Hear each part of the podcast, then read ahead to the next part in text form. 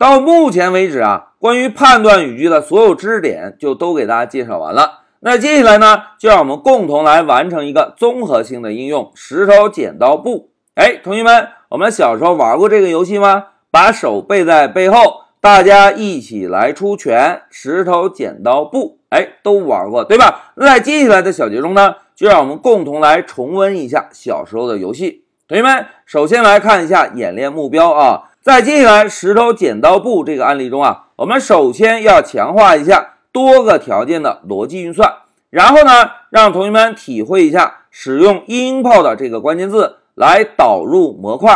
哎，同学们，大家对 import 的这个关键字还有印象吗？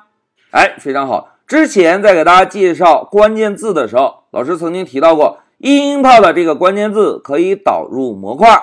而在现在呢，我们可以把这个模块理解成工具包。当使用 import 导入了一个工具包之后，就可以使用到这个工具包内部提供的功能了，对吧？但是至于要导入什么工具包，以及如何导入，等我们后续的具体演练过程中，老师呢再详细给大家展开。好，明确了演练目标之后，接下来让我们看一下案例需求。同学们，第一步要求玩家。从控制台输入要出的拳，其中数字一代表石头，数字二代表剪刀，数字三代表布。哎，同学们，要实现这个需求简单吗？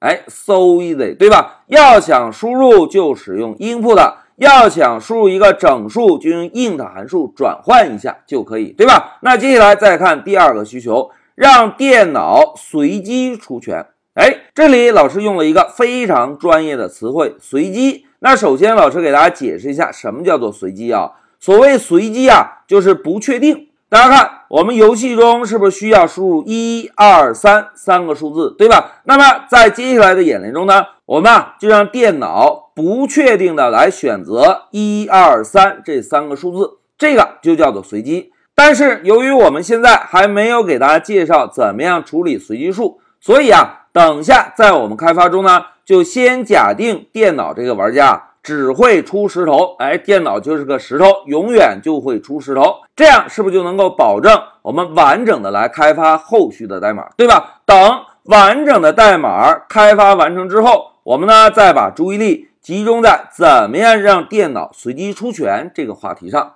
好，第二步需求明确之后，同学们看，人类玩家通过控制台出拳了。电脑玩家只是固定的出一个石头，那接下来第三步是不是就可以比较胜负了，对吧？而胜负规则跟我们小时候玩的游戏是一样的，石头胜剪刀，剪刀胜布，布胜石头。